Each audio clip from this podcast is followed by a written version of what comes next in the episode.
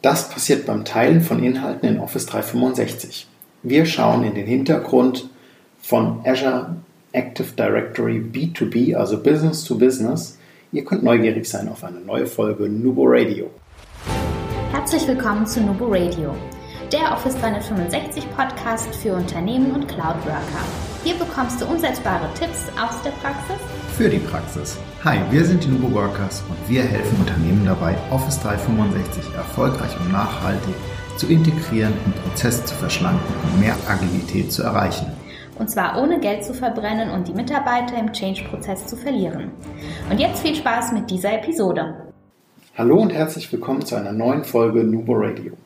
Heute schauen wir uns mal an, was passiert, wenn ihr Inhalte teilt, was für unterschiedliche Teilmethodiken es gibt, was Azure Active Directory ist, was das kann, was das mitbringt, wo es sich abgrenzt zu Azure Active äh, Directory Business to Customer. Schluss mit den Identitätskrisen. Klar, wir gehen im Folgenden einmal davon aus, die Funktion ist bei euch nicht durch die IT deaktiviert worden. Könnt ihr euch erinnern, wie kompliziert es früher war, einen externen Nutzer zu eurem SharePoint hinzuzufügen? Ihr habt wahrscheinlich einen VPN-Zugang gebraucht, ihr habt einen Active Directory-Account gebraucht, ihr habt im schlimmsten Fall noch einen Token bekommen oder musste das auf dem Handy einrichten. Das war alles hochkomplex gewesen. Heute ist das alles relativ einfach, wenn ihr Office 365 benutzt und das freigeschaltet ist. Und zwar benötigt der Kollege dann einfach nur noch, euer externer Kollege oder euer Kunde, auch ebenfalls einen Azure Active Directory Account, also zum Beispiel, wenn seine Organisation selbst Office 365 benutzt, dann könnt ihr diesen Account einfach angeben. Was im Hintergrund passiert, schauen wir uns jetzt gleich ein bisschen detaillierter an. Der Vorteil für den Benutzer ist gleiches Passwort, gleicher Nutzer, gleiche Anmeldedaten, nur die URL lediglich von dem SharePoint ist eine andere oder eben halt das Teams, was gewechselt wird, ist ein anderes. Funktioniert super einfach. Das gleiche funktioniert theoretisch auch über die Einladung über eine Freigabe. Voraussetzung dafür ist, dass der Gast über ein Microsoft Geschäftsschul- oder Uni-Konto verfügt.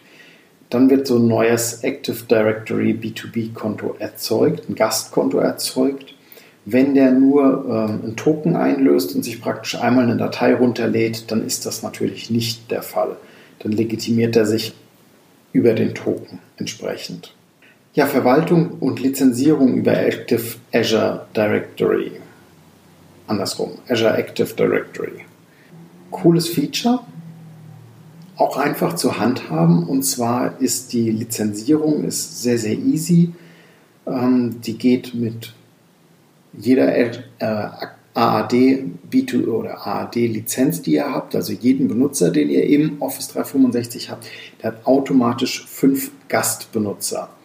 So, je nachdem, welche AAD-Benutzerlizenz derjenige jetzt hat, ist auch die Gastlizenz größer oder kleiner. Das heißt, ein AAD Basic wird weniger Funktionen haben als ein AAD äh, Premium 1 oder Premium 2 Gast entsprechend.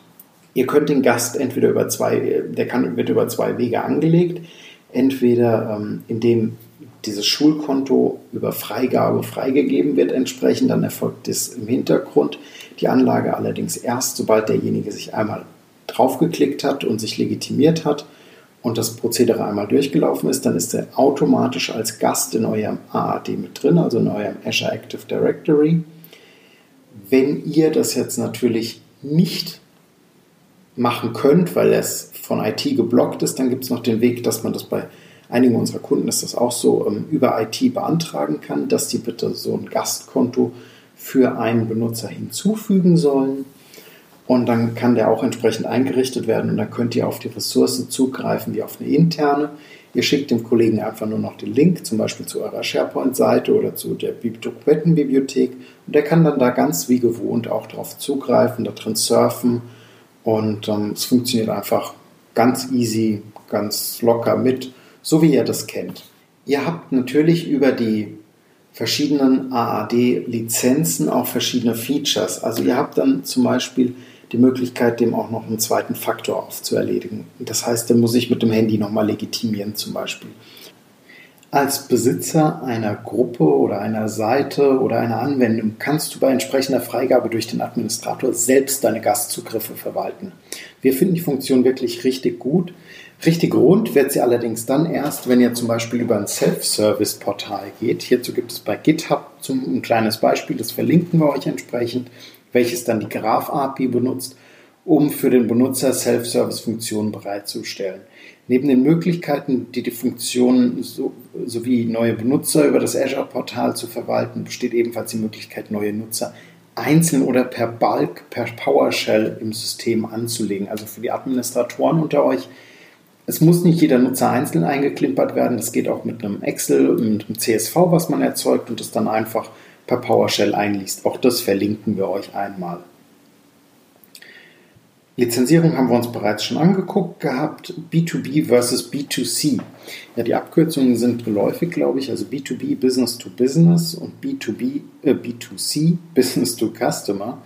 Doch wo verbirgt sich der Unterschied im AAD? Business to Business ist für die Kollaboration gedacht. Wir richten diese Funktion ein, um miteinander ohne große Anmeldehürden arbeiten zu können. Mit Business to Customer hat Microsoft ein Produkt für die App-Entwicklung geschaffen. Hier können App-Entwickler Azure AD als Identitätssystem benutzen und die notwendigen Features für die Anwendung verwenden. Im selben Moment kann aber ein Kunde eine vorhandene Identität nutzen, also zum Beispiel eine Facebook-ID oder eine Live-ID oder sowas. Ja, freigeben ist gleich freigeben. Ja, nicht so ganz. Also wir halten das Kapitel mal bewusst etwas kürzer und versuchen es zumindest mal zu umreißen. Also Azure AD B2B bietet uns eine Sharing-Funktionalität. Okay, soweit, so gut. Ich kann den Account dann einfach berechtigen. Wo besteht jetzt aber der Unterschied zur klassisch freigeben Funktion in SharePoint oder zum Beispiel in OneDrive auch? Es gibt ihn jedoch nicht in jedem Szenario. Egal wie ich einen Benutzer hinzufüge, er landet als Gast in meinem Azure AD. Der Unterschied besteht lediglich im Typ. Also füge ich zum Beispiel eine Gmail oder eine GMX-Adresse hinzu landet dieser als Quelle Microsoft-Konto in meinem AAD, also in meinem Azure Active Directory. Lade ich einen Benutzer mit einem Office 365-Account oder einer Live-ID ein, dann erhält er die Quelle External Azure Active Directory. Letzterem stehen also mehr Features und mehr Funktionalitäten zur Verfügung und ich kann auch ein bisschen mehr eingreifen in der Verwaltung. Benutzerhygiene ist in dem Kontext natürlich ein Riesenthema und ein großes Stichwort. Bitte ladet eure Nutzer nicht zum Baden ein jetzt, kleiner Scherz. Ähm, bei solch einer Vielfalt an Zugriffen wird es natürlich immer wichtiger, sich darum zu kümmern, dass das Verzeichnis auch reinlich bleibt und bereinigt ist. Ihr bzw. euer Admin muss zwar keine Nutzer mehr anlegen darüber. Das Gute ist, wenn derjenige, der Gastnutzer zum Beispiel das Unternehmen verlässt, das Gastunternehmen verlässt und der Account gesperrt wird, kommt er auch bei euch nicht mehr rein. Also darüber müsst ihr euch keine Gedanken mehr machen. Auch, dass man das vercheckt und zum Beispiel der Zugänge mitnimmt und Tokens und so weiter und so weiter. Das ist alles außen vor, das ist alles erledigt, da könnt ihr einen Haken dran setzen. Für die regelmäßige Hygiene hat Microsoft Tools zur Verfügung gestellt, welche euch weiterhelfen sollen zum Beispiel mit der Hilfe Zugriffsüberprüfung einfach mal im Admin Center suchen, könnt ihr letzten, den letzten Login sehen, sehen, wann hat sich derjenige angemeldet, was hat er getan und so weiter. Ähm, leider braucht ihr dazu eine Active Directory Premium 2 Lizenz. Das heißt, eine solltet ihr im Unternehmen haben, um diese Hygiene dann auch durchführen zu können. Der Benutzer selbst oder über den Benutzer selbst seht ihr natürlich auch das Datum. Ich vermute mal, dass wenn man sich per PowerShell das einfach exportiert, kann man sich das auch in den CSV geben und über Excel auswerten. Ist halt wahrscheinlich ein bisschen umständlicher, als wenn ich alles direkt im Portal mache. So, jetzt bin ich mal Gast in so einem Unternehmen und möchte mich wieder von dem Gaststatus befreien. Dann geht das auch natürlich. Ich kann über äh, eine URL, also https myapps.microsoft.com, sehen, wo ich überall Gast bin und entsprechend die Organisationen wieder verlassen bzw. Ähm, steuern oder erstmal überhaupt eine Übersicht gewinnen, wo ich überhaupt berechtigt bin, weil so mit den Jahren kann sich da doch schon einiges anhäufen. Also zumindest bei uns jetzt im Beraterkontext stehen da doch schon ein paar Adressen drin. Falls du den Gast entfernen möchtest, und der das nicht selbst tust, gehst du bitte auf deinen Administrator zu, beziehungsweise falls du Administrator bist und einen Gast entfernen äh, möchtest, öffnest du einfach das Azure-Portal. Unter dem Benutzer findest du den Gast-Account und kannst diesen sperren. Falls dieser schon ausgetreten ist, ist es 30 Tage lang vorgehalten, bis es endgültig gelöscht wird. Im Falle der vorläufigen Löschung lässt sich das Konto inklusive Freigaben und Gruppen innerhalb von 30 Tagen wichtig wiederherstellen. Falls ihr nicht nur vorläufig löscht, sondern gleich radikal endgültig, dann ist natürlich das Ganze unumkehrbar und ihr habt keinen doppelten Boden und keine Sicherheitsreserve in dem Fall. Ja, unser Fazit mit Azure Active Directory Business to Business, also B2B, hat Microsoft ein unglaublich mächtiges Tool geschaffen, was es dem Administrator und auch dem Endkunden einfacher macht, seine Inhalte im Business-Kontext zu teilen und zu verwalten und ähm, miteinander zu kollaborieren. Allerdings äh, sind Administratoren trotzdem nicht von der Benutzerhygiene befreit und müssen auch da weiterhin ein kleines Auge drauf werfen, Greift der Benutzer noch zu? Benötigt er den Zugriff überhaupt noch? Ja oder nein? Und das gegebenenfalls löschen. Aber auch da im Hinterkopf behalten, liebe Administratoren, eventuell sind es Wirtschaftsprüfer zum Beispiel oder so Kollegen, die nur einmal im Jahr, einmal im Quartal, einmal im halben Jahr zugreifen, da immer Rücksprache mit der Fachabteilung halten. Und wir freuen uns, wenn ihr uns berichtet, wie ihr mit dem Feature umgeht, was für Policies ihr gegebenenfalls dafür benutzt, was für Governance ihr dafür benutzt.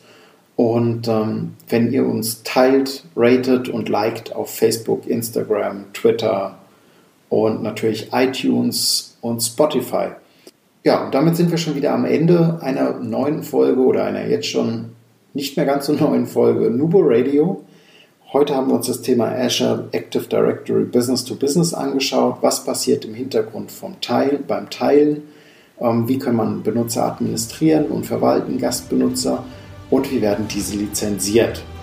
Zum Abschluss bleibt mir nur noch zu sagen, Kollaboration beginnt im Kopf und nicht mit Technik.